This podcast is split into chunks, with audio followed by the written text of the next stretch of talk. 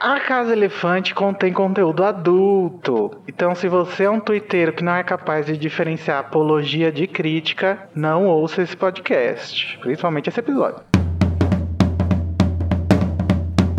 Olá, sejam bem-vindos à Casa Elefante. Puxa uma cadeira, pede um café e vem discutir a obra da J.K. Rowling, capítulo a capítulo com a gente. Hoje, o 11 capítulo de Harry Potter e a Ordem da Fênix, a nova canção do Chapéu Seletor.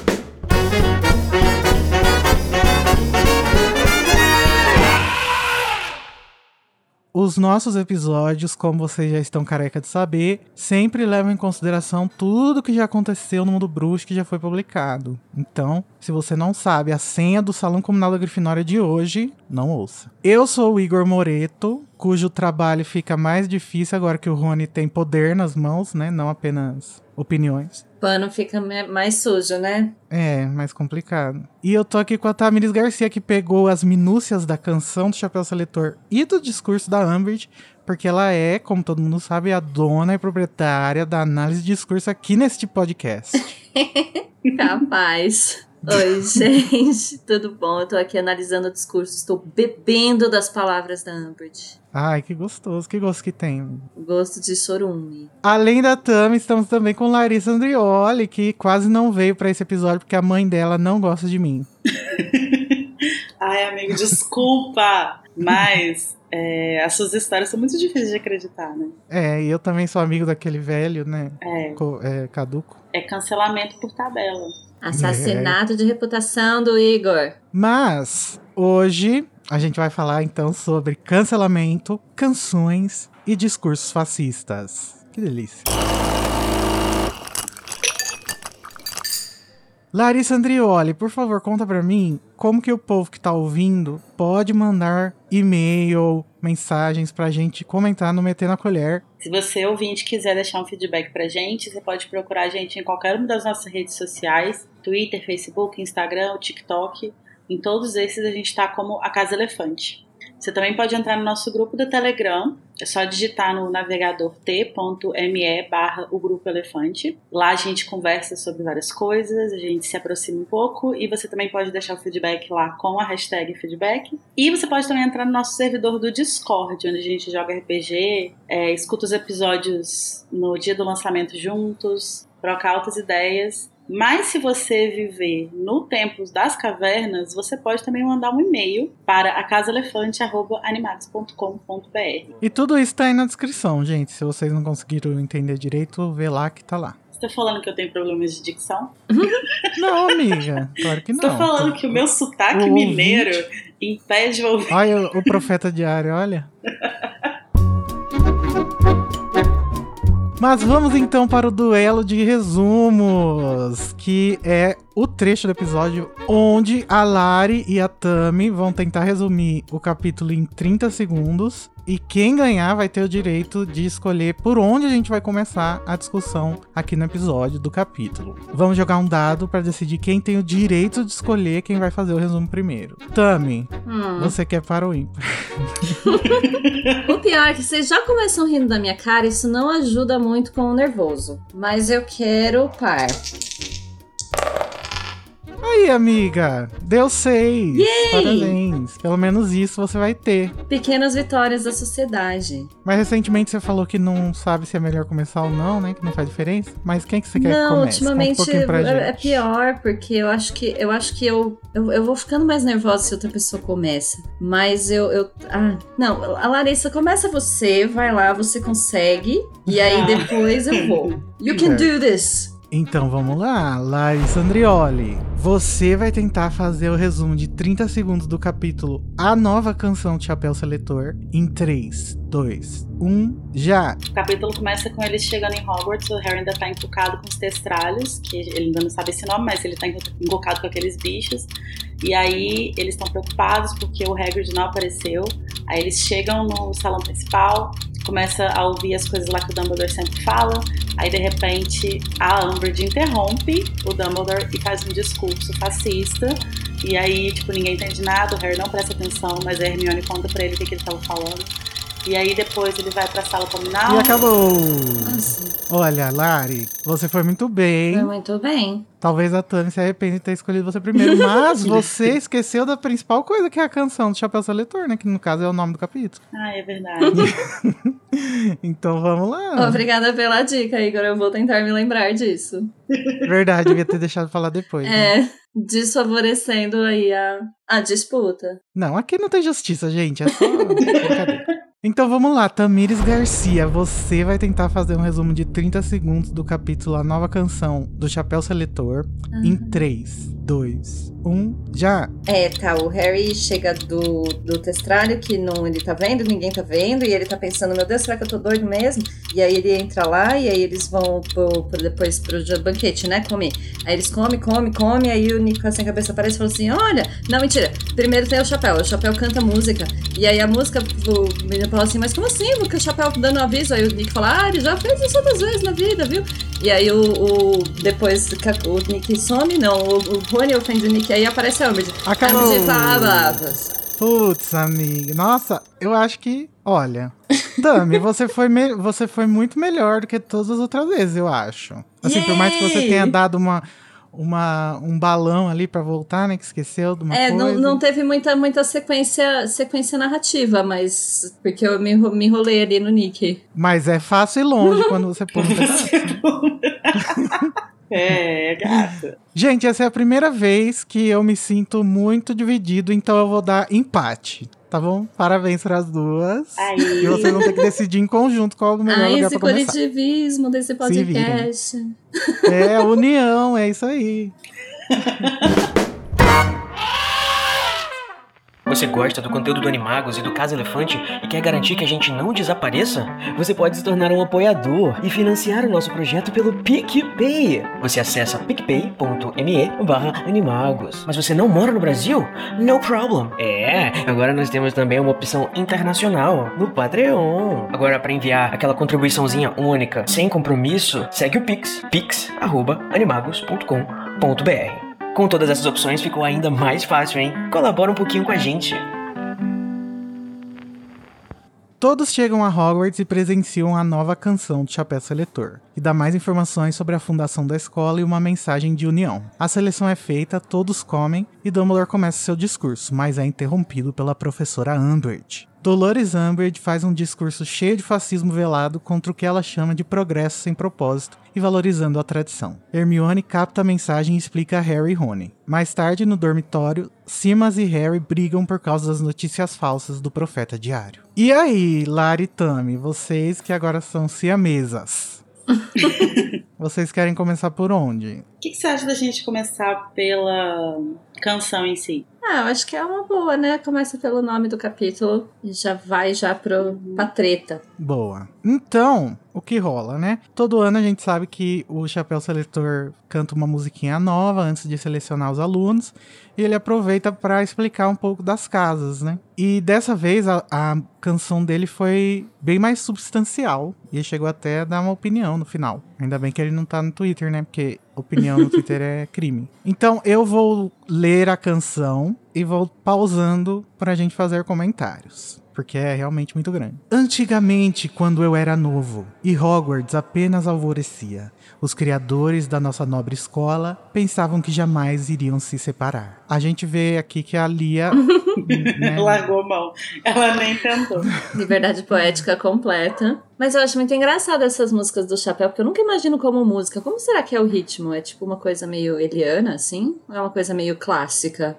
ah, no jogo tinha, né? Era uma coisa meio uma coisa meio clássica Meio assim. Tipo um coralzão, assim. Ele tem um tom, não, não coral, mas ele tem um, um tom mais baixo assim, sabe, de chapéu. Como qualquer chapéu, a gente sabe que os chapéu. chapéus normalmente são barítonos. Entendi. Muito. Exatamente. Agora já é mais fácil de Obrigada, imaginar. é, então. Ficou claro agora. Continuando então. Unidos por um objetivo comum, acalentavam o mesmo desejo: ter a melhor escola de magia do mundo e transmitir seus conhecimentos. Juntos construiremos e ensinaremos, decidiram os quatro bons amigos, jamais sonhando que chegasse um dia em que poderiam se Você já separar. vê que ele tá dando um tom aqui de narrativa, né? Assim, Deus, a treta. Uhum. Eu acho muito bem escrita essa música. Ela tem começo, meio e fim, conclusão, É. Quase um faroeste caboclo. tese. É. Pois onde se encontrariam amigos iguais a Salazar Slytherin e Godrico Gryffindor, a não ser em outro par semelhante, como Helga Hufflepuff e Rowena Ravenclaw? Então como pôde malograr a ideia e toda essa amizade fraquejar? Ora, estive presente e posso narrar. Olha, aqui, aqui rimou. Não, ah, não parece que tem um tomzinho de música da Eliana aí? As músicas espíritas que eu cantava no centro. Uma história triste e deplorável. Disse Slytherin: ensinaremos só os da mais pura ancestralidade. Disse Ravenclaw: ensinaremos os de inegável inteligência. Disse Gryffindor: ensinaremos os de nomes ilustres por grandes feitos. Disse Hufflepuff: ensinarei todos e os tratarei com igualdade. Arrasou. Comunista, né? Que chama Hufflepuff. A Hufflepuff lacrou, né, gente? Ela Não lacrou. tem como negar. Então, eu acho uma coisa curiosa é que quando a gente está falando sobre os discursos dos fundadores, né, a, o que, que eles pensavam para para cada casa, né? É, sempre tem um destaque muito grande para a coisa do Salazar, porque é uma, uma ideia fascista, assim, tipo racista mesmo, de tipo segregar pela pureza de sangue. Mas quando você vai ver o resto dos discursos, todos eles são um pouco excludentes, assim. Então, tipo, a, a Ravenclaw só quer ensinar gente inteligente. Então, assim, não tem, a- não tem paciência com aluno burro. Pra quem tá começando. Gente, ela, ela com certeza daria na cara do Neville. Certeza absoluta. Daria. O Snape apareceu o melhor professor do mundo perto dela. Porque assim, se ela não quer ensinar quem tá em dificuldade, sabe? Tipo, ela só vai buscar as mentes mais ilustres. Isso é uma puta Escrota. elitizado, assim, né? Eu vejo todos esses aspectos que eles valorizam como sendo muito essencialistas. Sim. No caso do Slytherin, é- é uma coisa mais racista mesmo, né? Porque tem a ver com sangue, com uma, com uma suposta berço. superioridade química, física, sei lá. E, e dos outros é uma coisa mais, mais ligada ao social, só que parece que eles entendem essas características como inatas, né? Sim, E, tipo, até ah, porque... eu sou inteligente, nasci assim, eu sou. é, o meu nome é ilustre, nasci assim. Não, e não é, né? Então, da minha perspectiva, na verdade, eu acho que é justamente não é o inatismo, é o contrário. Eu acho que porque eles têm essa, esse preconceito até depois, né? Preconceito não, enfim. A, a raiva dos Slytherin por ser uma coisa de ser segre- segregacionista e tal. Mas é porque a coisa da inteligência e de nobres feitos, pra mim, é muito mais meritocrático, sabe? Dá, dá pra pessoa justificar como não, mas aí a pessoa tem mérito. Sim. Pode ter alguma questão de inatismo, assim, então já nasceu inteligente? Pode ser. Mas eu acho que tem muito mais. É muito mais um critério meritocrático que daí por isso ninguém condena, sabe? Ninguém olha e fala, ah, não, Mas ao aí mesmo não é tempo, é muito estranho, por exemplo, o, o Gryffindor. Tipo assim, ensinaremos os de nome ilustre, nomes ilustres por grandes feitos. Meu irmão, com 11 anos, o que, que você fez? Não, mas o nome é, é ilustre. Então, pra mim, soa muito mais, muito mais próximo com os Slytherin do que. Então, é isso, porque se você, né? se você com 11 anos, você não tem nem como... É, porque é isso, a lógica meritocrática, ela não consegue se aplicar em certos, certas questões, porque é isso, com 11 anos, uma criança não pode ter feitos inigualáveis. Então, é lógico que só o Harry, né? Então, é, acaba se aproximando do- dos nomes de famílias ricas. E as famílias Uhum. ricas são o quê? Puro Ah, então, mas aí é que ele considera, então, a, a nobreza, vamos dizer assim, não o berço, mas as conquistas. Por isso que eu acho que ainda vai para um viés meritocrático. Mas as então, conquistas assim, não é você. do berço. As conquistas do berço, exato. Então, volta pra, pra uma coisa elitista do mesmo jeito. Mas, é, por isso, eu acho que tem essa, esse pano de meritocracia por cima, sabe? Essa coisa de, não, então, aí não é porque a família nasceu nobre, é porque a família foi muito bem conceituada por É porque a família é nobre, sabe assim? é, tipo, Isso, conquistou a sua nobreza. Essa coisa bem burguesa mesmo, Sim. assim. Mas então, assim, tipo, os três discursos, né, do Salazar, o da Ravenclaw e da, do, do Gryffindor, são discursos de exclusão. Tipo, eles estão aí querendo montar a maior escola de magia, não sei o quê, mas é, partindo já de princípios excludentes e que muito provavelmente iriam excluir justamente os nascidos trouxa, né? Porque a Hermione, eu acredito, né? Não sei se vocês concordam, mas eu acredito que a Hermione é meio que uma exceção, assim, dos nascidos trouxa que chega mega preparado. É, porque essas E o pessoas... Gryffindor não ia querer ensinar ela, né? É, Porque ela não tem nome ilustre. é, então, tipo assim, é, essas pessoas elas chegam num descompasso, né, de conhecimento acerca de magia, que nem sempre vai resultar de fato em, em inferioridade na magia, mas que seria talvez um obstáculo inicial, assim, para cultivar a sabedoria, né, tipo, conhecimento ou estudo daquela, daquela criança, assim. Então são discursos muito excludentes. Só a Elga que é. Galera, pode vir. Paz e amor. Uhum. Todos podem vir. A gente até poderia argumentar que, ah, eles queriam esses alunos, mas não necessariamente. Mas não, porque no, no continuar da canção diz o seguinte: Diferenças que pouco pesaram quando no início vieram à luz, pois cada fundador ergueu para si uma casa em que podia admitir apenas os que quisesse. Por isso, Slytherin aceitou apenas os bruxos de sangue puro e grande astúcia,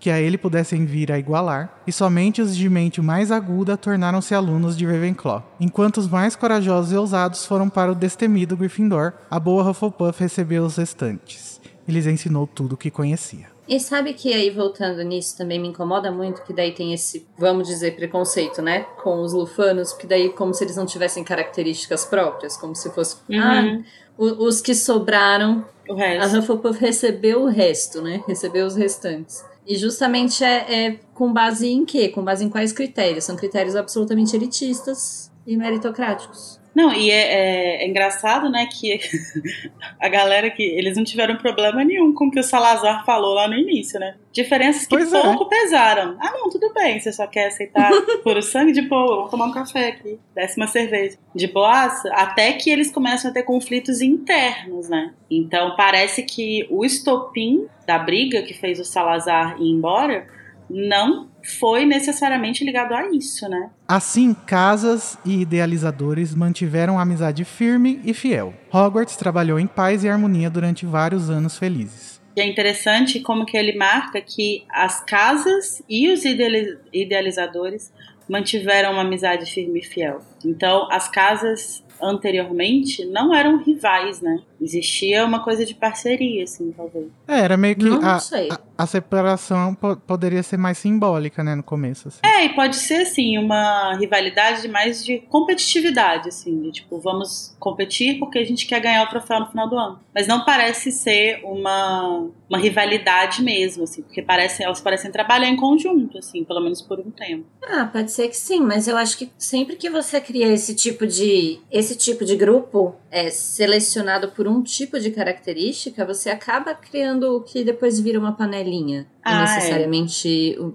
algumas pessoas se acham diferentes das outras e tal. Que eu acho que é o que o Chapéu vai começar a criticar depois. Que é uma coisa assim, ah, somos todos alunos da mesma escola, vamos se unir, vamos ser amigos e tal. Mas é, pra, pra mim, eu acho que mesmo desde o começo já devia acontecer algum tipo de coisa assim. Até pelos motivos que fizeram eles separarem as casas, né? Vocês são os mais inteligentes. Como que você não coloca É isso na verdade. cabeça das crianças e não faz com que eles se sintam superiores de alguma forma? Vocês são os mais nobres. Mas aí eu acho que é uma coisa também que tem a ver não só com esse rompimento deles, mas com todo o histórico de coisas que vai acontecer, que vão acontecer até o momento em que a gente tá acompanhando a história. É que essa coisa, por exemplo, de colocar é, Sonserinos como pessoas ruins. Então, tipo, ah, se você vai pra Sonserina, você é ruim. É, se você for pra não sei o que. acho que esse olhar, assim, tipo, muito enviesado, talvez isso não existisse, né? Mas isso vai ser, sendo construído É, ao longo do eu tempo. acho que assim. vai, vai sendo um preconceito que vai construindo conforme as, as gerações vão entrando e saindo, né? Uhum. Mas a, a rivalidade em si, eu acho que fica um pouco implícita nos critérios que eles colocam de divisão. Eu acho que também, na época em que a escola foi construída, provavelmente esse discurso racista do Slytherin fosse normalizado, né? Ah, igual com certeza. O discurso racista já, já foi normalizado, cientificizado aqui na nossa realidade. Então, por isso talvez não, não tivesse, não, não, não tenha havido briga entre eles por causa desse negócio. É. Mas que depois de um tempo, com as críticas, foi rolando um mal-estar, talvez. Uhum. né? É, eu acho que eles poderiam ouvir o discurso do Salazar e pensar: não, não, não acho que esse é um critério ok, mas se é para você, tudo bem. Igual, como se fosse uma opinião qualquer, né? Porque eu acho que era é questão de época mesmo, assim. Tipo, acho que naquela época fazia sentido que isso fosse lido dessa forma. Vamos continuar então, que agora vai começar o fight. De Kika, bumbum. Kika, bate, bate. Hogwarts trabalhou em paz e harmonia durante vários anos felizes. Mas então a discórdia se insinuou, nutrida por nossas falhas e medos. As casas que, como quatro pilares, tinham sustentado o nosso ideal, voltaram-se umas contra as outras e divididas buscaram dominar. Eu gosto muito da palavra que o Chapéu usa aqui, que é ideal, e antes ele chama os, os fundadores de idealizadores, né?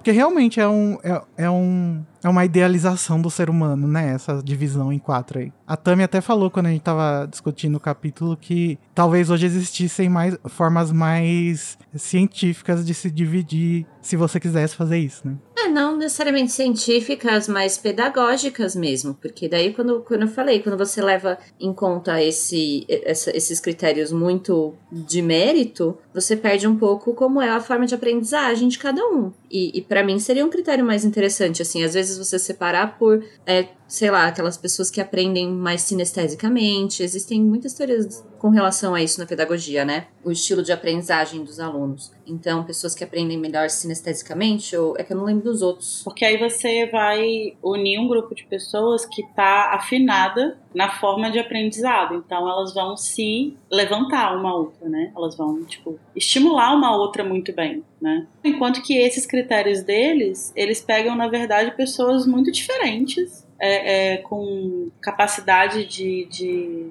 Capacidade não, mas tipo, formas de aprendizado muito diferentes e colocam juntas dentro de um mesmo saco porque elas têm uma coisa em comum que não tem nada a ver com ambiente acadêmico. a assim. forma como elas aprendem, exatamente. Ah, então é estranho, né? Porque parece que, pelo, pela canção, que eles que eles escolhem essas pessoas porque eles queriam ensinar pessoas que têm esses traços, né? Mas não faz sentido você querer ensinar só essas pessoas, sei lá. É estranho mesmo. É isso, é, é Não, bizarro. mas Faz é que- bem o chapéu de criticar. Faz bem, mas eu acho que não tem muito a ver com, com critério de ensino. Tem muito mais a Então, ver é, com... isso que é o problema. com quais são as pessoas que merecem de fato ter acesso à educação. E aí isso já entra no outro critério, né? É, então. Quem merece receber educação. Então, são só as pessoas bem-nascidas? São só as pessoas que já têm inteligência? Então aí elas vão aproveitar melhor? A única pessoa que acerta aí é Hufflepuff mesmo, né? Pois é, e aí o pessoal fica pedindo a série dos fundadores, mas, gente, será que a gente queria ver mesmo esse bando de gente escrota? É, eu não queria, não. já morreram, Eu já. acho que seria interessante. Porque é um debate interessante, justamente, você pensar em como que eram esses critérios antigamente, como que era mais aceito, né? Que esse que fosse dividido assim e tudo bem. E, Nossa, mas imagina, amiga, as threads do Twitter que não iam fazer.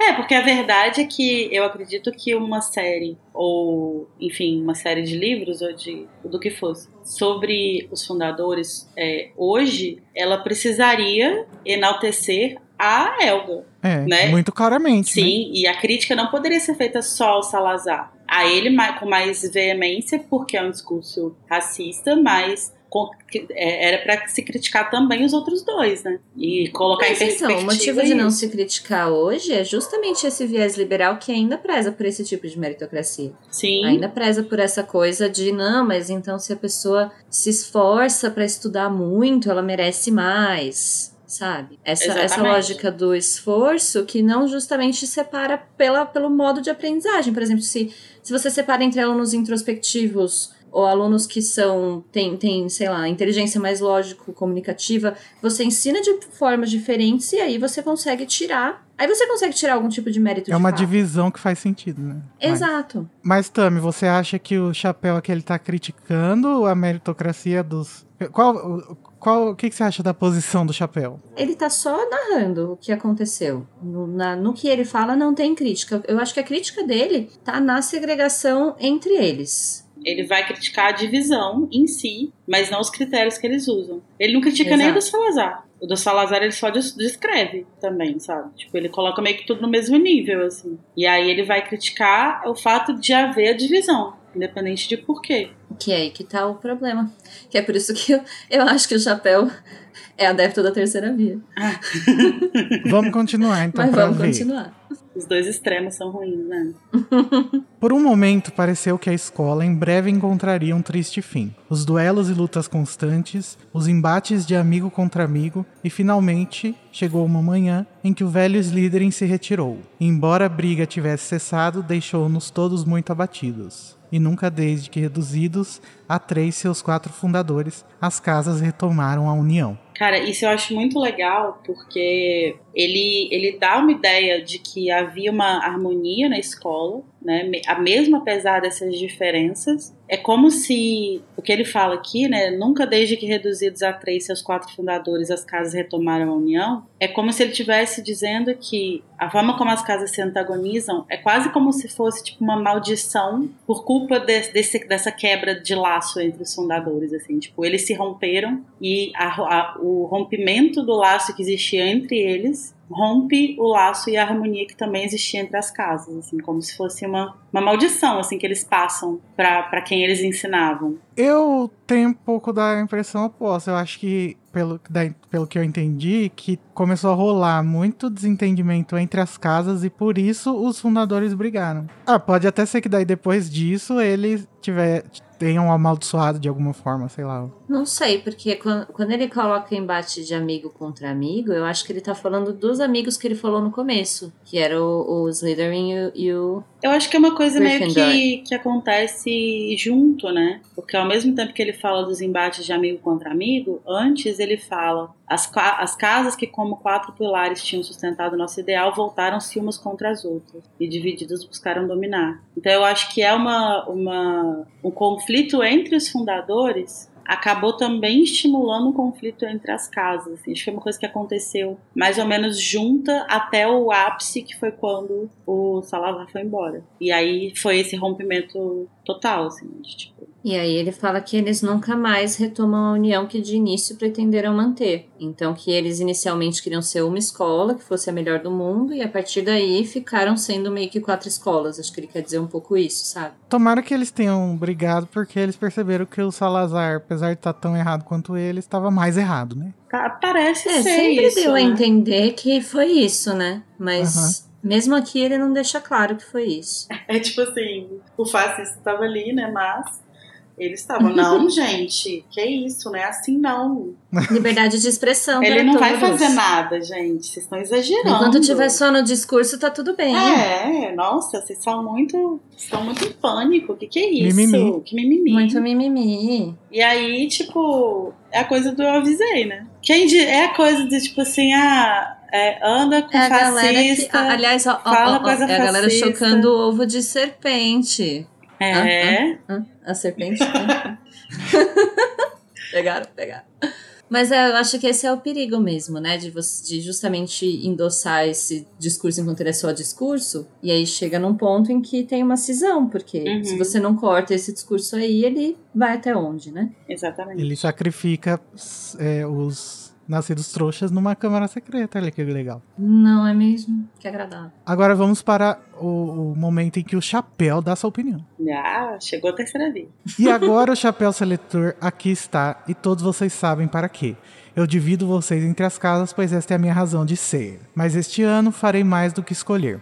Ouçam atentamente a minha canção. Embora condenado a separá-los, preocupa-me o erro de sempre assim agir. Preciso cumprir a obrigação, sei. Preciso quarteá-los a cada ano, mas questiono se selecionar não poderá trazer o fim que receio. Pausa um momento só pra gente fazer um pouco de terapia com o chapéu, que isso aqui, além de, além de ser uma crítica, é também uma, uma, uma confissão, né, gente? Eu fui criado por um negócio que eu não concordo de fazer. Esse menino do chapéu também tá precisando ir pra terapia, porque ele não vê o que é propósito na própria existência dele, sendo que ele tá tendo, sendo obrigado a fazer um negócio que ele discorda. Sim. Justiça Mas qual a sua sugestão. Tami? Que ele, aceite, que ele aceite a posição dele ou que ele faça uma revolução, aí, sei lá? Como que ele faz Se terapia? O, o psicólogo coloca o chapéu na cabeça e fica conversando com ele? Psicobruxo. Eu não sei, eu só tô aqui agora muito impactada com a tristeza que é você ser criado pra um negócio que É. você não quer estar fazendo o que você acha errado. E a vida Você, inteira, só né? toda a sua existência é fazer uma seleção de casa, sendo que você quer falar assim, gente, não façam isso não, sabe? Justiça para chapéu seletor.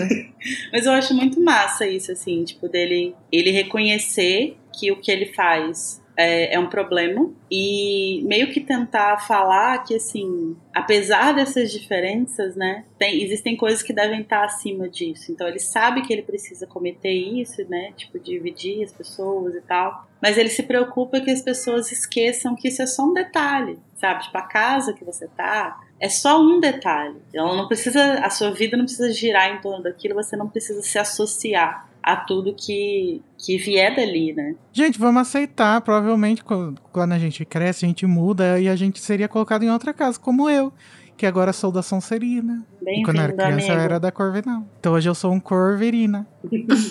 Chega a falar, hoje eu sou um corno. Não. É. Vamos terminar então a canção longuíssima do Chapéu Seletor. Envolvente, primeiro lugar do Spotify. Ah, conheço os perigos, os sinais. Mostra-nos a história que tudo lembra, pois nossa Hogwarts corre perigo, que vem de inimigos externos mortais, e precisamos nos unir em seu seio ou ruiremos de dentro para fora. Avisei a todos, preveni a todos. Daremos agora início à seleção. Não, o que eu acho mais legal dessa, dessa canção é que a gente ouve a canção do, Sele- do Chapéu Seletor duas vezes, não é? No primeiro e no quarto, se eu não me engano. E nas duas, ele descreve as características, né, os critérios de cada casa, de forma completamente acrítica, só, na verdade ele exalta, né, todos eles, tipo, ele dá é, as características boas, né, que cada casa vai buscar em você e tal. É pra também não deixar um climão, né? Na hora de selecionar pra Sonserina. Sim. E aqui, o que ele faz é, quando ele faz a descrição, ela é feita não a descrição em si, mas tipo assim, depois que ele descreve, ele critica a divisão. Então, é quase como se ele estivesse falando que, tipo, tudo que, eu, tudo que ele tá fazendo ali, tudo que ele falou e tal, tipo, tudo que ele fala sobre as casas, isso não serve pra nada, sabe? Então, o, o, o meu problema com isso é que, bom, primeiro, na verdade, é outra coisa que agora me ocorreu, na verdade, pensando nisso. É, se querendo ou não, eles brigaram com os Slytherin e eles não concordavam com os Slytherin, por que, que eles mantiveram a casa dele? Porque já tinha virado tradicional, eu acho, né? Parte É. muito intrínseca da constituição da escola. E eu Ah, acho também que Não que justifique deixar, né? Mas acho que talvez não, nem tenham pensado nessa possibilidade. É porque, tipo assim, se a gente vai considerar o Pottermore como canon, o Pottermore fala que existem alunos é, nascidos trouxa na Sonserina. E, aliás, eu falei do Pottermore, mas no sétimo livro tem uma cena que, quando eles estão fugindo lá do- dos Snatchers, que eles pegam eles, e o Harry fala que é da Sonserina, e aí ele fala, ah, eu não vou lembrar exatamente o que, mas eu sei que o diálogo que ele tem com o Snatcher que pega ele é dá a entender que existem sim nascidos trouxa na Sonserina, ainda que poucos. Então me parece que esse é um critério que caiu, talvez com a saída do Salazar, passou a ser possível que nascidos trouxa entrassem na Sonserina desde que é, tivessem os outros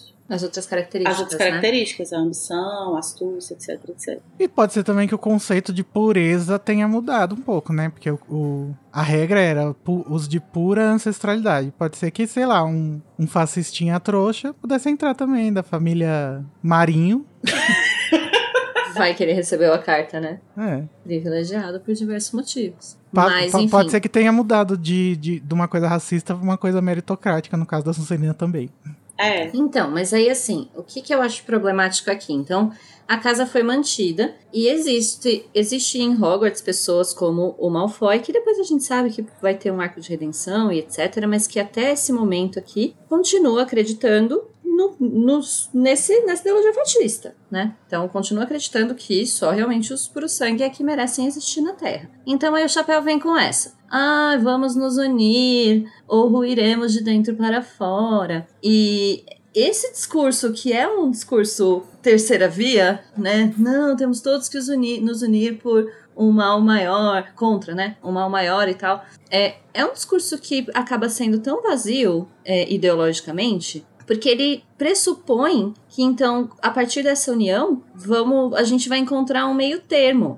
E eu acho muito falseável esse tipo de meio termo que vai se encontrar, sabe? Assim, o que não é fascismo, é possível então simplesmente encontrar um meio termo razoável? Não, enfim, eu acho isso muito problemático. O que, que vocês Amiga, acham? eu entendo. Eu acho que isso foi um assunto muito discutido, inclusive recentemente, né? Por causa da candidatura do Lula, 13. Uhum. Porque ele representa muito, né, essa união. Então o pessoal vai tirar a candidatura. Ele e o vice dele, né? É, ele e o queridinho ladrão de merendas, Geraldo Alckmin. Mas eh, te- teve muito essa conversa, né? E o Boulos mesmo, que é uma pessoa que eu admiro politicamente, Uhum. falou sobre isso num discurso que eu assisti dele. Assim, a gente tem noção de que realmente a gente tá deixando alguns valores nossos políticos de lado para poder alcançar esse lugar, mas que esses valores eles não vão ser jogados fora, né? Eles só vão ser colocados no bolso e daqui a pouco a gente é, tira eles do bolso, né? Então, eu não sei se eu sou completamente contra a união antifascista, porque É, eu acho. Ah, isso é É, tão complicado, mais- né? É, então, porque quanto mais ruim o problema, eu acho que a gente deve aceitar uma pessoa que não é tão ruim quanto o problema, sabe? Pra ajudar Sim. a gente a É, é, acabar com o problema. O que eu acho foda nisso, aí pensando também no nosso contexto e tal, é que, assim, pessoas como o Alckmin e, é, enfim, o PSDB como um todo, né, e essa galera, assim, que agora tá meio que apoiando o Lula e tal, é uma galera que é tão ruim quanto o Bolsonaro? Não, mas eles permitiram ele chegar lá, né? Exato. É, é como, é Eles- como o próprio ministério aqui, né? Nesse cenário. Sim, Ele então... não é tão ruim quanto o Voldemort, Sim. mas é, o que a existência deles faz com que a subida do Voldemort faça sentido. Sim, então assim, é complicado, eu acho muito complicado, porque é você se aliar com pessoas que votaram a favor do impeachment, por exemplo, sabe? Que, que começou essa desgraça toda. Então, assim, eu acho muito complicado, mas infelizmente necessário. Mas é isso. Eu acho que não pode nem guardar os problemas no bolso, as questões do bolso. Exatamente. Tem que segurar elas muito assim na cara e não esquecer e não abandonar, porque e, e é muito foda também, tipo, saindo de um, de um período tão complicado como a gente tá, a gente entrar num governo do PT, por exemplo, e eventualmente a gente começar a ver melhoras na vida, é muito fácil você ficar deslumbrado e tipo, o nossa, agora tá maravilhoso, pelo menos não é Bolsonaro. E não pode ser assim, sou, sou lulista sim, pra caramba. Não, e nem sabemos se vai ser assim absurdamente maravilhoso um governo Lula no ano que vem, até porque vai ver, vai ser é uma conjuntura histórica muito diferente. Tem uma guerra acontecendo na Europa, tem um monte de coisa. A, a conjuntura histórica é completamente outra, né? Que o Lula Sim. vai assumir agora. Então nem dá pra ter essa esperança, assim. Por mais que, gente, se, seguimos falando voto em 13. Por mais que seja necessário, a gente tem que saber que a expectativa é diferente. Sim. Mas o que, o que eu acho que é preocupante é exatamente assim. Então tá, então vamos colocar as nossas diferenças de lado. É, de lado? Não, não necessariamente de lado. É o que a Lari falou, não colocar no bolso. Deixar muito claro, inclusive, que temos diferenças. Que assim, não é porque Nando Moura não gosta mais do Bolsonaro que ele é meu amigo agora. Sim. Não, Deus não me é livre. meu amigo. é, é, é se unir com as diferenças, entendendo que as diferenças são diferenças muito básicas, sim, tipo de valores muito básicos, mas que existe uma outra coisa ainda pior que precisa ser combatido. Mas é nunca colocar isso de lado. É tipo, a gente vai estar aqui se bicando sim, mas voltando o mesmo número. Mas não é ir pra palanque e bater palma pra Sim, Alckmin. é, é que é, é manter a, a, a, a disputa dentro do campo democrático. Então, manter uma disputa saudável que, quando entra o fascismo, ela passa a não existir mais, porque ela não é mais disputa, né? Ela é imposição. Mas manter a disputa existindo, eu acho importante. Tanto eu quanto o Harry, que também fala no capítulo. Quê? Eu? eu não. nem a esquerda toda tá unida, né? Então, assim, é uma. Eu acho que o primeiro passo é uma união das esquerdas. Eu, eu tô, assim, eu tô tirando o chapéu pro que o Boulos fez, porque Uhum. acho incrível mesmo, assim, de verdade. Admiro ele pra caramba. E eu vou, vou profetizar que o Boulos é o novo Lula. Eu acho que ele Sim. tem um potencial filho da puta pra ser um político, assim, revolucionário mesmo. É, eu acho Sim. que ele é o Lula mais radical. E isso é maravilhoso. O porque... Lula, na verdade, ele perdeu um pouco do radicalismo dele, É, né? o Lula deu uma anos, E eu vejo essa acomodada. tendência no Boulos também. Mas nesse sentido era isso mesmo que eu ia falar. Eu acho importante exatamente a esquerda ter essa coesão e, e conseguir, de alguma forma, entender qual que é o limite. Por quê? Porque tava há pouco tempo em passeata anti-Bolsonaro, MBL com o PSOL. Uhum. E assim. É, não, pra mim isso não se encaixa como uma união possível. Pra Mas mim é- estava acontecendo. E aí a, a gente, a gente vai então endossar esse tipo de prática política? Não, não sei, não sei. Acho perigoso de verdade. Só queria ressaltar que nem sempre essa história da união ela pode ser cega ou ela pode ser, sabe, vamos nos unir. E a crítica, vai né? todo, não pode todo ser... mundo vai. A crítica é vamos todo mundo se unir, dar as mãos e fazer uma ciranda que vai ficar tudo bem. A gente nem anunciou, né? Mas esse foi o nosso spot, eleições do... Desse Nossa, o maior de episódio, todos. o maior de todos. Que não foi apenas propaganda, foi uma discussão incrível. Não, não Sim. foi nem um pouco propaganda, viu, TSE? A gente tá fazendo É. isso aqui porque a gente tem o direito de dizer em que a gente vai votar e pedir pros nossos ouvintes votarem também. Qualquer coisa a gente liga pra Anitta e pro Felipe Neto. É, Mas. eles prometeram. Eles prometeram. A Anitta vai perder uma bolsa, coitada. Mas, apesar dessa. Acho que tendo em mente né, tudo isso que a gente discutiu, assim, eu acho que é importante a gente frisar para finalizar o esporte de eleições que a forma de se unir esse ano é votar 13. E é isso, porque. E aí, quando o 13 estiver lá, a gente traz de volta nossos valores do Karl Marx e joga na cara do PT, entendeu? Isso, e esse- é isso, cara. Independente do, do, do quão radical é o, o discurso de esquerda que ganha uma eleição, ele sempre tem que ser criticado, ele sempre tem que estar ali, você sempre tem que estar apontando, porque partido é feito de gente, político é gente, as pessoas né, não são perfeitas e isso só é construído na coletividade mesmo. É, e, e sem crítica a gente tem a tendência a se liberalizar cada vez mais, né? Porque E de liberal já deu, é mais né, fácil. gente? Já deu. Mas o Harry não gosta também, né, desse discurso assim como a Tammy. Ele acha que ah, vá pro raio que o parta, não vou me unir com ninguém. Vocês que se fodam. Mas. Não é isso que eu disse. Mas enfim. Só quero Foram pontuar. essas as que- minhas Ah, eu tô palavras. brincando, amiga. Só quero pontuar que, ainda sendo o Alckmin o vice, eu vou estar sendo obrigada a votar 13. Mas pontuar Claro. que estou fazendo isso sob protestos, que eu acho Sim. importante. E Harry também está protestando. Até porque ele vai lutar com os Sonserinos no sétimo, né? Mesmo tendo ranço. Vai salvar o Malfoy ainda. Quer surpreender alguém que você ama Ou animar a garotada com uma rima Pra alegrar ou dar tédio nas crianças Jingles para todas as ocasiões Em marchinha, trova ou com a novidade rap Aniversários de 15 anos, formaturas ou velórios Dê um trabalho para um velho e ocioso chapéu que passa o ano inteiro sem nada pra fazer. Esta música originalmente tinha métrica e rima, mas o livro é muito grande, não deu tempo de adaptar a tradução. Conheça também os produtos Carruagem de Mensagem e o Berrador do Bem. Segundo o Nick Quase Sem Cabeça, essa não foi a primeira vez que o Chapéu deu avisos desse tipo pra escola, né? Ele já disse, o, o Nick disse que já ouviu o Chapéu da... Chapéu. Chapéu. Chapéu barítono. O Nick disse que o Chapéu já deu vários conselhos antes, sempre em momentos em que percebe grande perigo para a escola. E sempre o conselho é o mesmo: unam-se, fortaleçam- fortaleçam-se por dentro. Cara, sabe uma coisa que eu acho muito curiosa? É que, tipo assim, a gente tem uma, uma visão que eu acho que é influenciada por a gente acompanhar a história da perspectiva de um aluno, né? Que, enfim, é um aluno que está sendo perseguido por um vilão em específico e tal. Mas a gente fica com essa impressão de que Hogwarts é muito centro da, do mundo bruxo, né? No, no Reino Unido e tal. E aí, às vezes, a gente tenta meio que falar, nossa, mas tudo é Hogwarts, ai, nossa, tipo, tudo é escola. Mas parece que realmente é, né? Porque assim, como que uma escola estaria em perigo em vários momentos, sabe? Tipo, para o chapéu ter que se posicionar. Então você vê que a, a escola é um pilar muito grande da, da sociedade bruxa, né? É, ela é vista com muita, com muito apreço, com muita,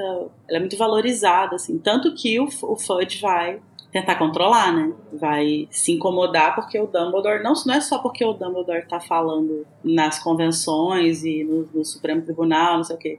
É porque o Dumbledore também tá moldando a mente de jovens, né? Uhum. E até pensando na posição que o Dumbledore ocupa posição de poder na comunidade bruxa, então você ser o diretor de Hogwarts, então o diretor dessa instituição que é tão importante, é de quase tanta relevância, talvez, quanto ser ministro da magia, né? Uma coisa assim. É, mas eu acho que nesse caso, a guerra ela tá muito centrada em Hogwarts, justamente por causa do Dumbledore e da varinha dele, né? Que a gente vai ver depois. E aí o, o Voldemort tá vitimando a escola por causa do Harry, do Dumbledore, da varinha, por, por muitos motivos. E, e, como a gente viu em Segredos de Dumbledore, que esse é o nosso primeiro episódio depois do filme, a gente sabe que naquele conflito do Grindelwald a coisa foi muito mais longe, né, do que Hogwarts. Foi uma coisa mais diferenciada, assim. A gente não vai dar spoiler do filme, gente, relaxa. Até porque a gente tá gravando antes de ver. Eu fiquei confusa agora sobre como agir sobre isso, eu fiquei quieta. eu não tenho spoilers, mas eu já terei quando o É episódio muito estiver saído. Aí eu tô. tempo, Ai né? meu Deus, buguei, travei, deu tela branca e eu fiquei quieta. Bom, gente, mas é isso. Canção lacrou primeiro lugar no Spotify. Agora o Chapéu Barítono vai também ganhar uma playlist, será? Só com músicas em De canto gregoriano. A Anitta escreveria uma canção do Chapéu Seletor, mas o Chapéu Seletor nunca escreveria em Volver. Pois é. Mas vamos então falar agora de uma coisa mais leve, assim, não tão leve, mas mais leve, que é o, a chegada do Harry, né, à escola. O Harry, esse menino que está sendo cancelado na escola. Canceladíssimo, Porque ele é amigo do Dumbledore, né? Cheio de olhares e cochichos dos alunos, inclusive dos alunos do primeiro ano, né? Que estão assustados com ele. É, eu acho interessante que o Harry ele tem um momento assim que ele se dá conta, né? Porque ele ri para as crianças, aí as crianças ah, meu Deus, um Harry Potter. É, e ele ele se dá conta nesse momento assim de que é claro que as pessoas vão tratar ele assim, porque tipo tem dois meses que ele chegou com um amigo dele morto e aí falando que Voldemort voltou, não sei o quê. Então ele entende que as pessoas não tiveram tempo de processar isso e que é muito justo que elas fiquem desconfiadas mesmo, assim. E eu acho que esse é um, um tema que vai passar, assim, nessa, nesse momento da história, que vai ter a ver com a, com a coisa do Simas, né, a treta que ele vai ter com ele e tal, por causa da mãe dele, que é muito compreensível, embora a gente discorde, né, mas eu acho muito compreensível a desconfiança das pessoas, principalmente a galera que tá fora de Hogwarts, disso tudo que tá rolando, assim, tipo, do Dumbledore falando não sei o quê. E, tipo, as pessoas não estavam lá, as pessoas não, não sabe? E as informações chegam desencontradas, chegam manipuladas. Então, acho que faz muito sentido as pessoas falarem, nossa, tem alguma coisa estranha com o Dumbledore, tá? Pois é, então, mas apesar disso, é, ele entende, então, racionalmente, né, o porquê de as pessoas estarem desconfiando, mas, ao mesmo tempo, eu fico muito triste de ver que, assim, ele, pra lidar com isso, né, ele é um menino de 15 anos, gente, Sim. sem nenhum, nenhum aparato emocional, sem, sabe, estrutura pra lidar com, com ser cancelado. E, assim, o Dumbledore também tá lidando com isso. Já mencionei antes, né, o Dumbledore é mais experiente, enfim, já lidou com muitos cancelamentos na vida por diversos outros motivos. Então o menino Harry aqui, ele compreende, mas ele fica putaço, full pistola e, enfim, dá mó dó. Apesar de eu não gostar do Harry Pistola, eu tenho dó. Ele compreende a hora que ele vê as duas crianças que ele nem sabe quem é, né? Cochichando. Mas aí a hora que chega num- no círculo próximo dele com o Dino. Não, com o Dino não, com o Simmons. Aí ele. Ele não consegue segurar, né? Ele não consegue racionalizar nessa hora. Pois é, porque uma daí coisa- uma coisa é um estranho, outra coisa é uma pessoa que você sabe que te conhece, aí isso te afeta diretamente, Aham. né? E isso acontece muito em cancelamentos também. É, eu vou indicar o vídeo da, da ContraPoints, lá Crônica errou minha rainha, Natalie Wynn, sobre cancelamento, que ela fala como que o cancelamento faz os seus amigos virarem contra você, porque a pressão é muito grande para que você se desassocie, né? As pessoas ficam perguntando, tipo, qual a sua opinião sobre a sua amiga que fez merda? E aí é isso, e aí quando tem o Simas, então ele não consegue, ele não consegue se controlar, e aí o que ele poderia ter feito, que assim, então ele teve ali a oportunidade, até porque o Simas deu pra ele, né? Sim. a oportunidade de, de se explicar. Tipo, moço, eu te conheço. O que, que foi que realmente aconteceu lá?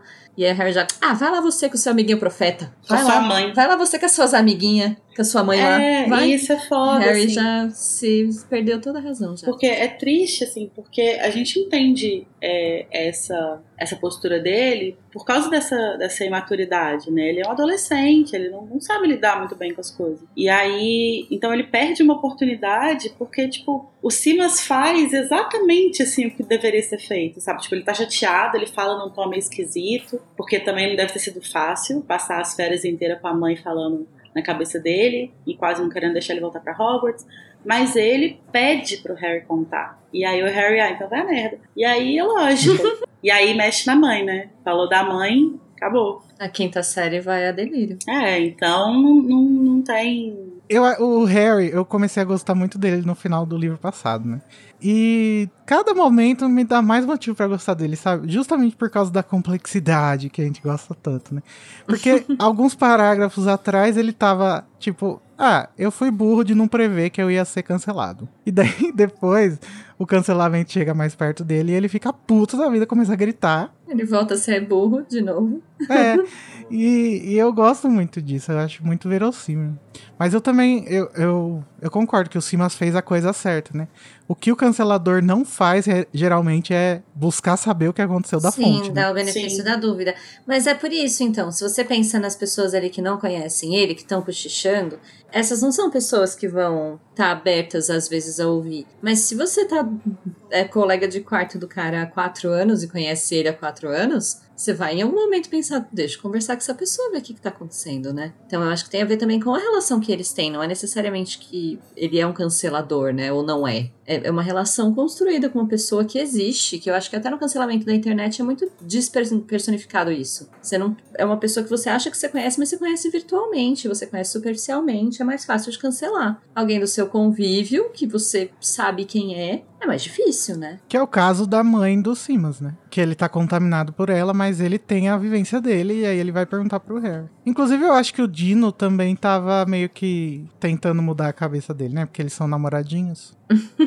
Falando, ai, assim, mas não é assim não, cara. Relaxa, Will. Não, e, e até a forma como o Dino é, reage aí, né? Que o Harry pergunta, ah, você também acha que não sei o quê? E ele fala, não, meu irmão, não tem nada a ver com É isso. que o Harry já tá trouxeram." assim, me atacar, eu vou atacar, entendeu? Tá É. atacando, eu vou atacar. E, e E aí o você vê que o, Dino tá, o- não, não. o- o Dino ele não tem essa visão do Harry. E ele deve estar tentando ali mudar a cabeça do Simas, parece realmente. Mas depois que o Harry reage com facada, E aí, ainda por cima, chega o Rony pra tentar apartar alguma briga, não consegue apartar nada e faz o quê? Carteirada. mete uma carteirada. Então é isso, então agora eu sou monitor e ninguém vai me falar mal do meu amigo. Fechou? Gente, e assim, eu amo, apesar do abuso de autoridade do Ron, eu amo essa fala dele, que, que é muito irônico, assim, tipo, o, Simas fala, ah, então você tá doido, você é doido igual ele, não sei o quê. Aí ele fala, pois é, queridão, infelizmente, eu também sou monitor. Maravilhoso. Perfeito, gente. Meu menino. Ai, ai. Argumento de. de não, tá, não temos teno. Então, estamos tendo distintivo. E é isso. Mas, gente, outro menino que é incrível é o Neville, né? Que daí ele chega com a sensatez lacrando. Lacra Isso é lacre. muito. Porque ele fala o seguinte: Minha avó diz que isso tudo é uma tolice. Ela diz que o profeta diário é que está em decadência e não Dumbledore. Ela cancelou a nossa assinatura. Acreditamos em Harry. Minha avó sempre disse que você sabe quem voltaria um dia. E ela disse que se Dumbledore disse que ele voltou, então ele voltou. Passar bem. Um beijo. eu adoro, eu realmente adoro como no final depois ainda tem, tipo, encerrou o Neville. Realmente, quase como a palavra lacrou o Neville, assim. Uhum. Fechou a conversa. Acreditamos em Harry. Fechei a conversa aqui, lacrei, vamos para outro assunto.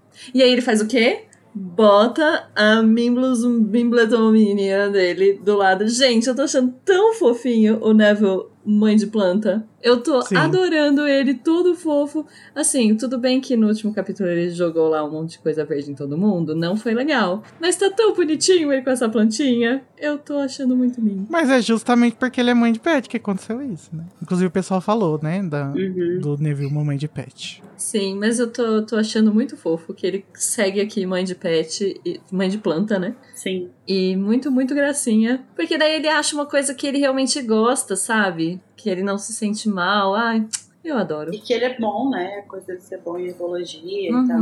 Mas uma coisa que rola também nesse. Logo depois dessa treta do Harry com o Simmons, e que eu acho muito triste, assim, é que depois que, que tem essa discussão, ele começa a pensar no Dumbledore, né? E aí ele pensa, tipo, nossa, o Dumbledore perdeu o cargo, não sei o quê. Será que ele tá me tratando desse jeito porque ele tá com raiva de mim? Porque ele precisa me defender, e aí, como as pessoas não acreditam em mim, e ele se associou a mim, ele tá bancando, mas ele tá com raiva das coisas que ele perdeu por minha causa, assim, sabe? E eu acho isso muito triste, cara, porque. Ah, enfim, né? A gente vai falar bastante sobre esse único erro do Dumbledore. Que, que é. Já falamos, né? É. Acho que já podemos parar. Não, acho que a gente vai continuar falando, não tem jeito. Mas é É, isso, o- assim. é o erro que permeia o livro todo, né? Então vai aparecer capítulo a capítulo, provavelmente. a escolha dele em não falar com o Harry, além de acarretar diversos problemas práticos e também várias questões psicológicas no Harry, ele, ela afeta muito Harry em coisas muito básicas pra ele, assim, sabe? Então, tipo, ele se sente culpado por uma coisa que ele não fez, assim, não cometeu nenhum erro. E eu acho legal voltar até no que o Igor falou, que é muito, muito verossímil isso mesmo. Assim, ele tá, ele tá cogitando todas as possibilidades de. Porque daí, assim, acontece então de novo aquele momento nesse capítulo mesmo, né? Que ele vê o Dumbledore se levantar e falar perante a escola e ele pen- se sente super confortável e achar que a gente vai chegar nisso depois, né? Mas se sente confortável e assim, de novo, então aquela figura paterna que ele tem, que por mais que ele esteja chateado com o Dumbledore, ainda se sente muito seguro na presença dele. E aí é muito natural você se culpar por, pela rejeição, pelo, por qualquer coisa que o outro esteja fazendo. E muito verossímil o aspecto do, da personagem aqui. Tem que levar isso pra terapia, né, Harry? Essa síndrome de que a culpa é sua. Tenho e é pesado. Né? Eu, tra- eu trato, você não. Tá na hora. Mas tá bom, gente. Então vamos continuar nossa análise de discurso, porque vem aí ela, a mamacita, a preferida do Danilo, a Umbridge, que nessa releitura aqui o Danilo decidiu que ele quer ser polêmico e gostar da Umbridge. E nesse. Na nossa pauta, ela está na caixinha rosa. Gostei, foi adequado. Claro! Mas antes de falar dela, precisamos falar de um professor que está ausente, que é o Hagrid, né? Desde o último episódio a gente viu que ele sumiu.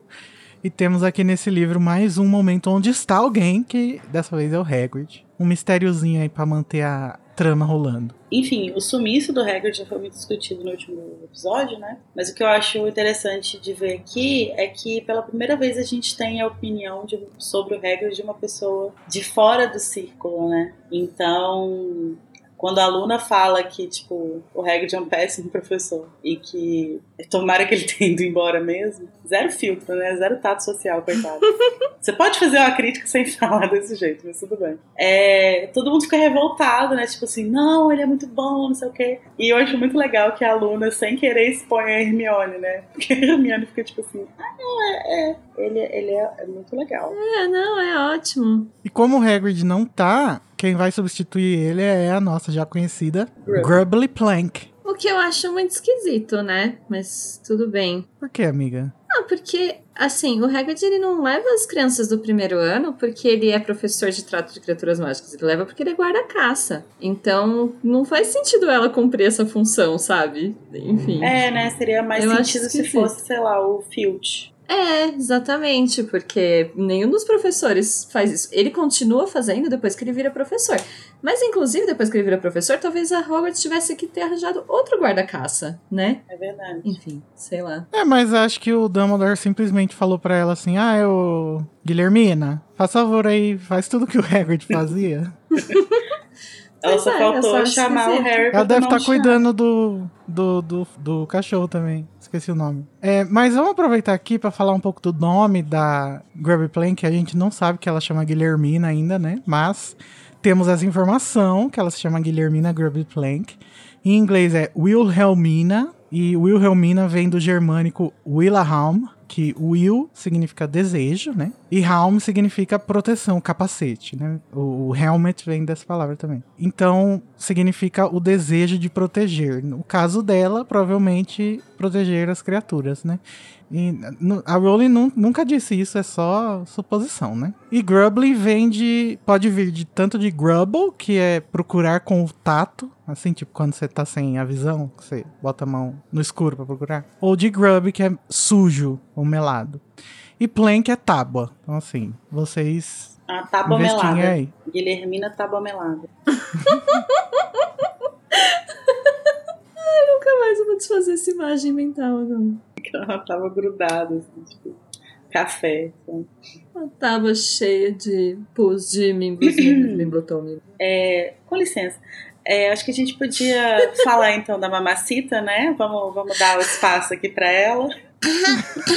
Poderíamos. Então vamos começar. Eu acho que a gente pode começar justamente desse, desse elemento do discurso dela, né? Ela não espera uhum. chegar um momento em que o Dumbledore vai deixar ela falar. Ela não fala com o Dumbledore antes, tipo, olha, eu gostaria de fazer um discurso. Quando você terminar, me dê um momento para eu falar ela deixa ele falar e quando ele tá no meio da fala dele, ela interrompe. O que é uma mudança, é uma demonstração muito clara de poder, né? De tipo, eu posso te interromper. Eu não, não importa que você seja o diretor. É, não, não sei se é de poder, mas é de disputa de poder, né? Isso, de disputa Exatamente de poder. ela querendo disputar aquele espaço específico que ele ocupa e demonstrando claramente que ela tá pretendendo fazer isso. Sim, e que ela tem uma visão de que ela, apesar de estar ali como professora, é superior a ele porque ela é do ministério. Então ela pode interromper. E ela vai. Talvez superior aos outros professores, por enquanto, né? Uhum. Talvez ela, por interromper o Dumbledore necessariamente, ela queira demonstrar que é aquele espaço que ela almeja ocupar mas assim, já se colocando acima dos outros professores, já de início, né? Sim, tanto que eles ficam putos, né? Uhum. Sim, a boca da Minerva nunca ficou tão fina. É, fala que a sobrancelha da Sprout sumiu debaixo dos cachos do cabelo dela. Mas, ô Tami, você não quer ler o discurso completo da, da Amber pra gente? Completo oh, não, né? Porque o, o, Harry não deixa a gente ter acesso ao discurso completo. o ministro da magia sempre considerou a educação dos jovens bruxos de vital importância. Os dons raros com que vocês nasceram talvez não frutifiquem se não forem nutridos e aprimorados por cuidadosa instrução. As habilidades antigas, um privilégio da comunidade bruxa, devem ser transmitidas às novas gerações ou se perderão para sempre o tesouro oculto de conhecimentos mágicos acumulados pelos nossos antepassados deve ser preservado, suplementado e polido por aqueles que foram chamados à nobre missão de ensinar. Todo diretor e diretora de Hogwarts trouxe algo novo à pesada tarefa de dirigir essa escola histórica. E assim deve ser, pois sem progresso haverá estagnação e decadência. Por outro lado, o progresso pelo progresso não deve ser estimulado pois as nossas tradições comprovadas raramente exigem remendos. Então, um equilíbrio entre o velho e o novo, entre a permanência e a mudança, entre a permanência e a mudança, entre a tradição e a inovação, porque algumas mudanças serão para melhor, enquanto outras virão na plenitude do tempo a ser reconhecida como erros de julgamento. Entre mentes, alguns velhos hábitos serão conservados, e muito acertadamente, enquanto outros, antigos e desgastados, precisarão ser abandonados. Vamos caminhar para frente, então, para uma nova era de abertura, eficiência e responsabilidade, visando a preservar o que deve ser preservado, aperfeiçoando o que deve ser aperfeiçoado e cortando, sempre que encontrarmos, práticas que devem ser proibidas. Uau, parabéns, madame. Damares. É... Praticamente uma Damares. Praticamente uma turf, né, gente? Vamos falar a verdade? é verdade. Então, gente, vamos lá. Chegou a hora do comunismo. Porque o que acontece? A Amber aí, ela tá falando contra o progresso desenfreado, né? Como se o progresso pelo progresso fosse uma coisa sem é, propósito. responsabilidade. Que ela fala depois, né? Vamos, vamos caminhar com responsabilidade. Mas o progresso no sentido político, que é o que ela está se opondo aí, ele não é pensado sem responsabilidade. Ele é, ele é proposto justamente por ter sido muito pensado e, e, a esquerda, principalmente, considerar que ele é o melhor caminho. Deixar as coisas tradicionais para trás e seguir em frente. Porque no, no sentido da esquerda radical, a gente tem esses conceitos, né? De, de o progresso, que seria em direção ao comunismo, passando pelo socialismo tem o conservadorismo, que seria manter como todo mundo, como tudo tá, que é basicamente o que a, a Amber tá falando aí, né?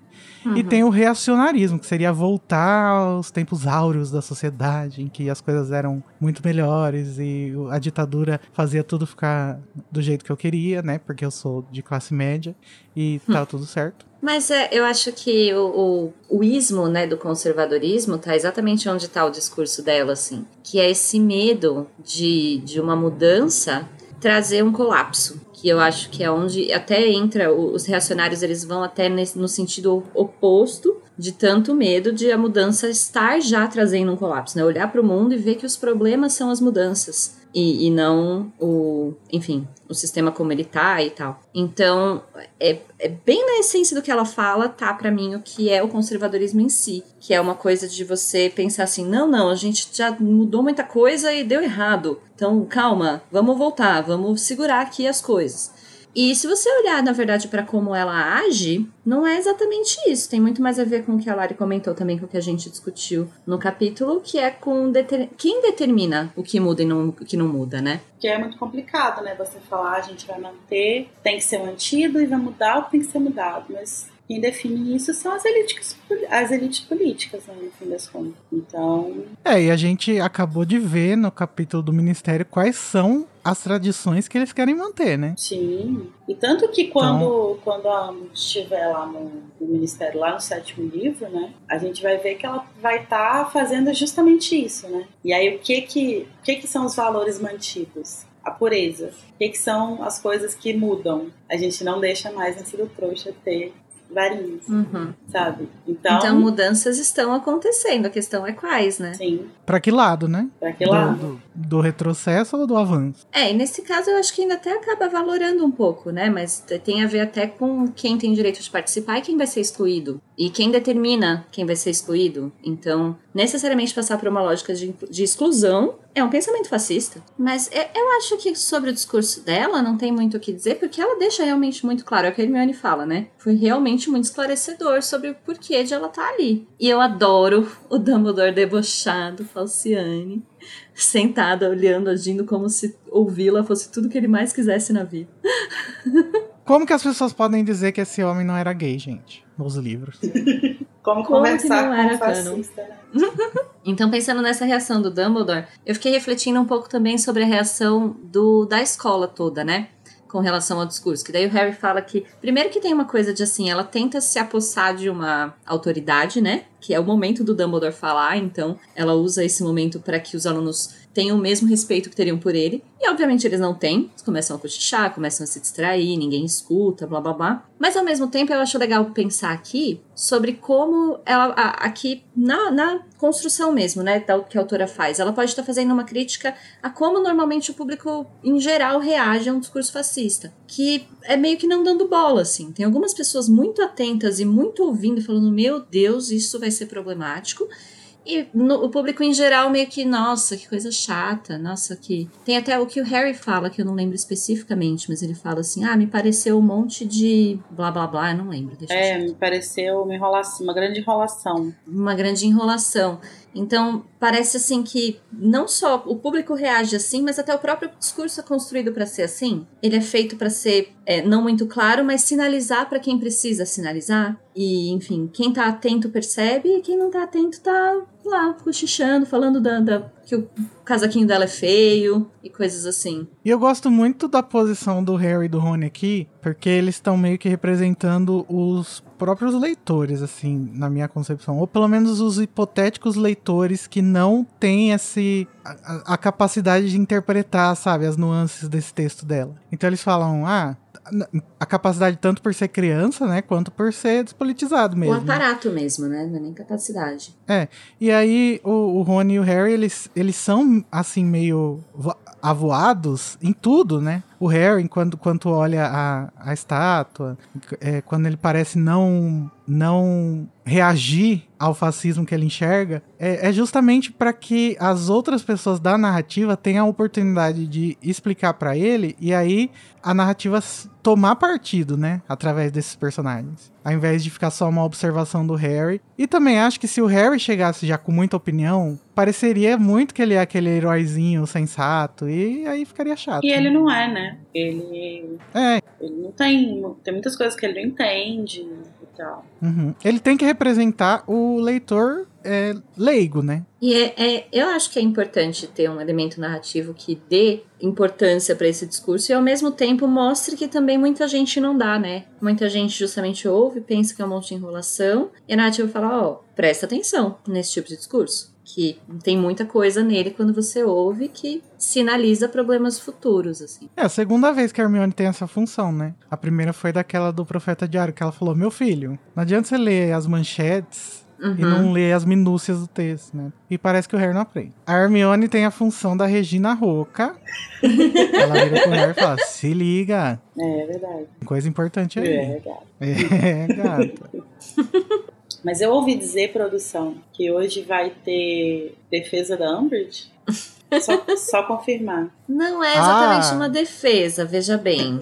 Não. A Tamir está se encontrando Danilo, com Danilo, hein? Não é, estou no seu time. Peço desculpas, Sim. mas. Não, sobre, sobre a Umbridge, eu queria falar duas coisas sobre a descrição dela. Uma, uma que eu acho muito legal, que a forma como a Rowling descreve personagens, né? Assim, eu gosto muito do jeito que ela escolhe algumas palavras específicas e que parece que não, não importa em que parte da narrativa você tá, se você ouvir a expressão cara de sapa, você imediatamente lembra da Amber, sabe? Ela faz muito, muito clara, ela deixa muito claras as descrições, eu acho muito legal isso. Mas a eu segunda... acho que ela comete muitos deslizes nisso também, né? Na, na gordofobia, por exemplo, porque Sim. as características é, dos Dursleys, por exemplo, ah, cara de porco, ah, a, a, ele não tem pescoço, essas coisas. Olhando hoje em dia, né, a gente percebe que é muito. Não, a escolha, a escolha das palavras é, é, mas eu acho que até é por isso que tem esse impacto tão forte. Justamente uhum. por ser até agressivo o jeito que, até, que ela coloca. Até a forma como ela descreve a Ambridge como alguém que parecia a tia solteirona de alguém, sabe? Que, tipo assim, aí tem a ver com a questão física, porque ela vai descrever ela como atarracada, sabe? E aí, tipo, quem que é a tia solteirona? É a tia gorda, né? É, Sim. Além do, do elemento de misoginia mesmo, assim, sabe? De, tipo... Exato. E é o elemento de misoginia que é o que eu tenho mais crítica, assim. Que eu, eu sempre fiquei muito intrigada com o fato de que é um, o ódio a Umbridge é hegemônico. Você pode falar de qualquer personagem, qualquer personagem na história, alguém passa algum pano, alguém, tem, alguém é fã. E a Umbridge todo mundo odeia. E eu acho que tem um fator de misoginia relacionado a ela, sabe? E assim, eu acho que quando a, ela é caracterizada dessa maneira que ela é, então assim, ah, tia solteirona, a cara de sapa, é, baixinha, tarracada, enfim, mas com toda essa feminilização, então, ai, toda com roupinha rosa, com um laço brega, com gatinhos, assim, caracterizada muito, muito feminina. Eu acho que a, a ideia é você contrastar, né? Assim, contrastar um, um, estereótipo feminino que tem a ver com doçura, com, com sei lá, coisas do estereótipo voz, feminino, né? né? É, a voz afetadinha de ai, que bonitinhas crianças. E, o, e, assim, contrastar com o fato de ela ser sádica e, e fascista e, enfim, sanguinária e psicopata. Então, eu acho que o objetivo é esse mas no fim das contas acaba sendo mais uma, um, mais uma demonização de um outro estereótipo feminino, que é exatamente a, a, a, mulher relacionada com essa imagem da falsidade. Então, ai, as, a mulher que é sempre relacionada a rosa, então é falsa, é fútil, é, enfim. Então eu acho que ao mesmo tempo que ela não tinha esse objetivo, ela acaba reforçando esse tipo de estereótipo misógino. Eu acho que a Rowling usa isso também com o Lockhart. Eu acho que a gente não falou isso na segunda temporada, mas ela dá uma feminilizada nele Sim. Sabe? Pra, dar, pra, pra dizer que ele é fútil. Uhum. Tipo, ah, ele usa capas de azul, calcinha e rosa. Isso e, é uma coisa. E gosta muito de beleza. Sim, isso é uma coisa que a gente conversou um pouco na live das mulheres, né? Sobre as mulheres no livro que tem muito a ver com o feminismo dos anos 90, assim, né? Que é, tipo, vamos quebrar a coisa do padrão de beleza e vamos é, ser contra essas coisas. Um padrão coisas. de feminilidade, né? Isso, esse padrão de feminilidade, vamos quebrar isso e a forma de quebrar isso é ser sempre o exato oposto daquilo e condenar quem se aproxima daquilo. Então, pra você ser feminista, você não pode passar batom, você não pode pintar unha, sabe? Não pode gostar de rosa. Não pode gostar de rosa. Isso é uma coisa que é muito característica desse feminismo dos anos 90, assim, e tal. E que vai... Eu acredito que hoje a gente tem uma, uma, uma visão muito diferente, assim, dentro dos movimentos, né? De que não é exatamente assim que as coisas funcionam. Mas que é bem típico do feminismo da Rowling mesmo, assim. De, dessas coisas que ela fala. A própria forma como a gente discutiu isso, né? No quarto livro. Pelo menos da época, né? Agora já não dá mais pra saber. É,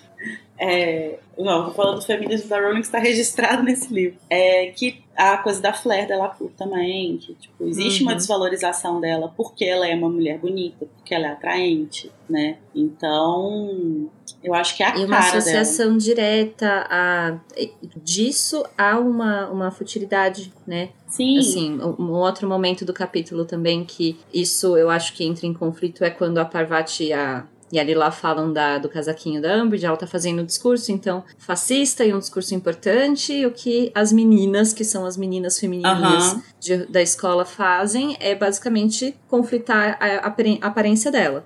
E a Hermione, que é a, a inteligente, que não é assim, é que percebeu o que tá no discurso. Então, de novo, você combate essa feminilidade com essa feminilidade e elas em si não combatem nada porque reforça esse lugar em que as mulheres só disputam entre si, né? Mulheres rivalizam entre si. Ai, meu Deus, a roupa dela é feia. Eu não fico- dela. eu tenho. Quando eu leio essas questões, assim, desse feminismo, né, da Rowling, da coisa da Flair, não sei o quê, sempre me vem naquela, na cabeça aquela tirinha ridícula da menina loura de vestidinho andando, aí ela encontra um livro, aí ela vai ficando morena e com uma calça jeans, sabe?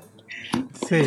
Eu nunca vi, não. Ai, amigo, você é tão feliz. Amiga deve ter visto. que é, é essa coisa, sabe? De que, tipo assim, você ser feminina dentro dos padrões, você gostar de coisas que são ditas femininas, tá sempre dissociado da inteligência, tá sempre dissociado da capacidade crítica, né? Como se uma mulher é, loura, é, sei lá, com silicone, que usa vestidinho com a bunda quase de fora e saltão, não pudesse ter opiniões políticas, não pudesse ser crítica, não pudesse, enfim, ter uma compreensão de mundo complexa, né? Como se não tivesse capacidade mesmo física de chegar nesse Sim. nessa coisa. E que é uma coisa muito que, que ainda a gente ainda vê muito isso, né? A coisa que rolou recentemente da Anitta com o Ricardo Salles, sabe? Uhum. É, é esse discurso de que, tipo, ah, vai rebolar sua raba que você ganha mais, sabe? Tipo, é isso que você sabe fazer, não vem dar opinião em política. Que é isso, meu bem? O que que é isso? Mas é isso. E pra concluir, então, a minha defesa da Umbridge tá um pouco aí, assim. Eu, não que eu ache que é uma personagem ótima, mas me estranha ela não ter um fandom. Me estranha ela não ter um, um grupinho de pessoas que amam. E eu acho que é bom, então, as pessoas pensarem um pouco, às vezes, se não tá relacionado com algum tipo de misoginia,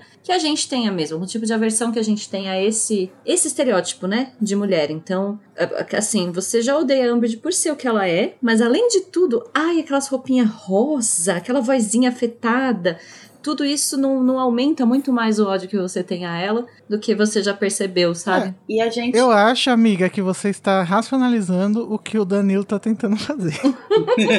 Porque, tipo, a gente reverteu um pouco da- do ódio da Carol com K, né? Uhum. Que eu acho legal, porque lógico que ela merece voltar a ter uma vida normal, né? E de tipo, ah, tá- a mamacita é engraçada, a língua de chicote.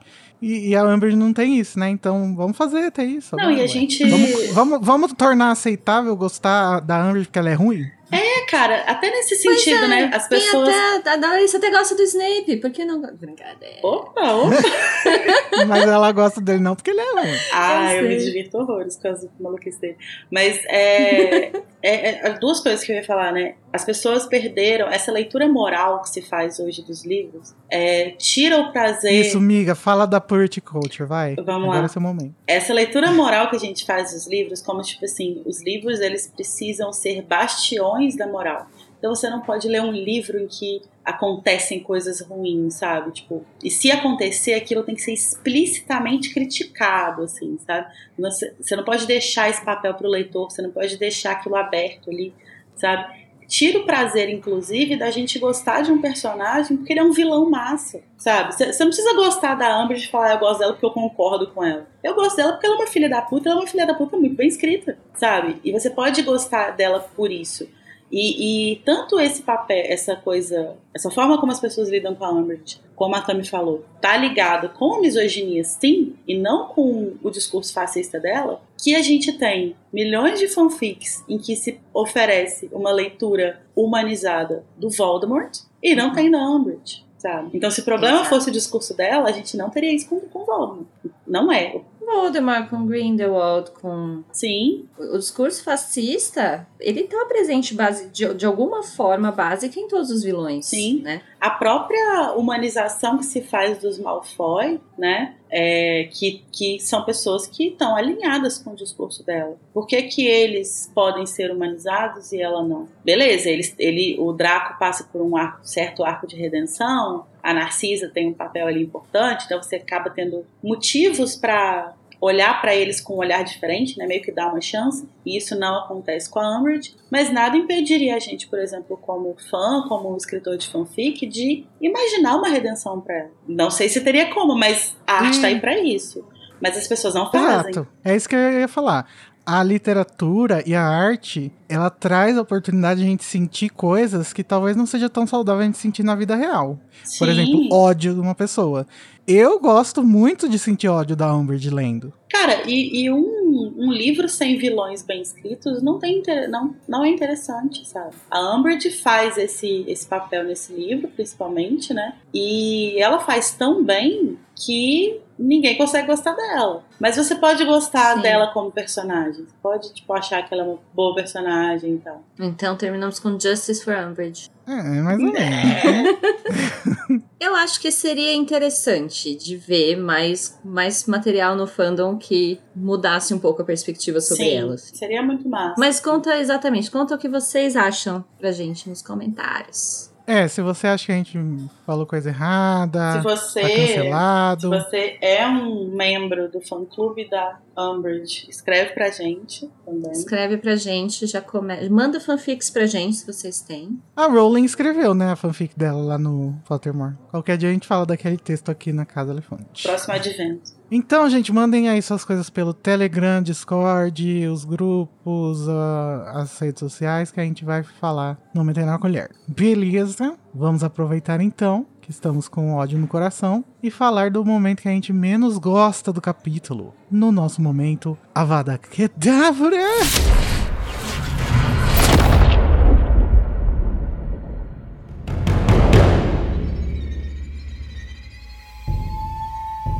Começando pela Tamires, vai Tami. Vou sofrer então aqui com essa vada que não pode, não poderia ser outro, tem que ser para esse discursinho, né, dessa senhora que estamos falando a respeito dela. Que discursinho mais ruim, né, mais mais mais sem jeito. Ah, eu acho péssima toda ela, ela interrompendo Dumbledore, ela querendo falar um monte de bosta ela querendo falar com as crianças como se as crianças tudo fosse burra. Ah, enfim. Odeio, odeio a Umbridge, apesar da defesa, e meu avada vai pra ela. Lacrou, amiga. Pelo direito de poder dar uma vada na. E você, Lari? Então, é, eu acho que a Umbridge é um fator muito negativo desse capítulo mesmo. Mas como a Tami já deu o Avada para ela, eu vou dizer que o meu Avada vai para essa ideologia bem excludente lá dos fundadores, que é uma coisa que eu não tinha reparado ainda. Eu acho que as canções anteriores elas não davam margem pra, margem gente pensar dessa forma, né? Então, quando o Chapéu faz essa canção dessa vez, é, ele mostra que o problema tá lá no início, né? Tá lá na, em como começou a escola, né? Que ela já começou dividida. E ela já começou dividida das formas erradas, assim. Então, meu Avada vai para essa ideologia excludente, Antipedagógica. exceto da mamacita original, Helga Hufflepuff. Nunca errou. Gente, o meu Avada Kedavra ele vai ser pontual, porque eu não quero matar ele, que é o Harry Potter. Mas eu achei que ele Hum. perdeu uma Até porque você oportunidade não consegue, tão... né? É. Uma avada que pega de raspão, assim. É, pro Harry pode dar, a vada que não dá nada, né? Mas eu, eu vou dar pra ele porque eu, eu, eu achei que ele tinha uma oportunidade. O Igor tá dando Ai, pra Larissa, todo mundo, cara. Toda O isso. putão, velho. Tem um episódio. just Gente, eu vou dar uma vada quedavra no Harry, porque eu achei que ele perdeu uma oportunidade de, de resolver o conflito com o Simas, Uhum. porque ele não prestou atenção que ele tava querendo saber, sabe? Perguntando uma coisa. Ele tava muito revoltado na hora, assim. Eu acho que os, se tem uma pessoa que tá te cancelando, mas que te dá a oportunidade de você dar a sua narrativa, é a, a melhor que você pode receber. E ele recebeu e não soube utilizar. Ainda mais alguém próximo, né, cara? Sim, que é conhecido amigo dele há tempos. Mas assim, eu também poderia dar pra mãe do Simas, que eu já odeio já há muito tempo. mas eu vou manter.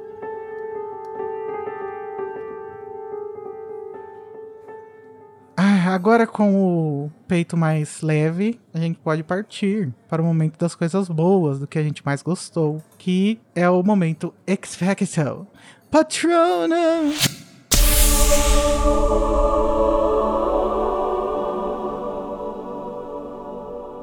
Começando agora com a Lari. Então, é, eu vou dar um patrono pro discurso da Umbridge, porque eu acho que ela tá certa, tem que Porque eu acho muito bem escrito esse discurso. É um patrono pra Rowling, na verdade, né? Pra escrita desse discurso e da forma como ela, ela consegue escrever de um jeito que realmente ali é um monte de enrolação com coisas pinceladas ali, né? Tipo pistas que você precisa captar, que só pessoas que estão mais ligadas que vão entender e tal. Então eu acho um discurso muito massa, assim, pra. Até pra praticar, tipo, uma análise de discurso, um rolê assim, é, pensar sobre escrita em si. Então o meu patrono vai para isso. Para a caneta que escreveu o discurso. Canetada da loirinha, como dizem no TikTok. E você, Tami? É, então, esse capítulo era todo problemático, né? É difícil. Então eu vou dar o meu, meu momento de brilho para, para a nossa mãe de planta, né? Pro Neville, que em todos os momentos, assim, tudo que é fofinho nesse capítulo é o Neville. Gente, olha a minha planta. Gente, é muito eu fofo sei a ele- senha porque é o nome da É. minha planta. Eu nunca vou esquecer. Eu acho muito fofinho. Eu vou dar o patrono pra mãe de planta oficial do, do livro. O meu patrono, gente, é inesperado, mas eu vou ter que dar pra ela. Sempre vai ter que dar. Hermione Granger. É. Ela tá crescendo, gente. Ela tá mudando. Ela tá prestando atenção nas coisas que estão sendo faladas. Ao invés de querer mudar o mundo sem pesquisar nada sobre a vivência das pessoas Ela que são tá objeto de pesquisa aprendendo dela. materialismo histórico. é. Tá aprendendo aos pouquinhos e tá tentando ensinar o Harry, nosso menino que nos, nos, nos leva pelo mundo. Então, é isso, Hermione. Parabéns. Toma seu Não prêmio. da lacrando.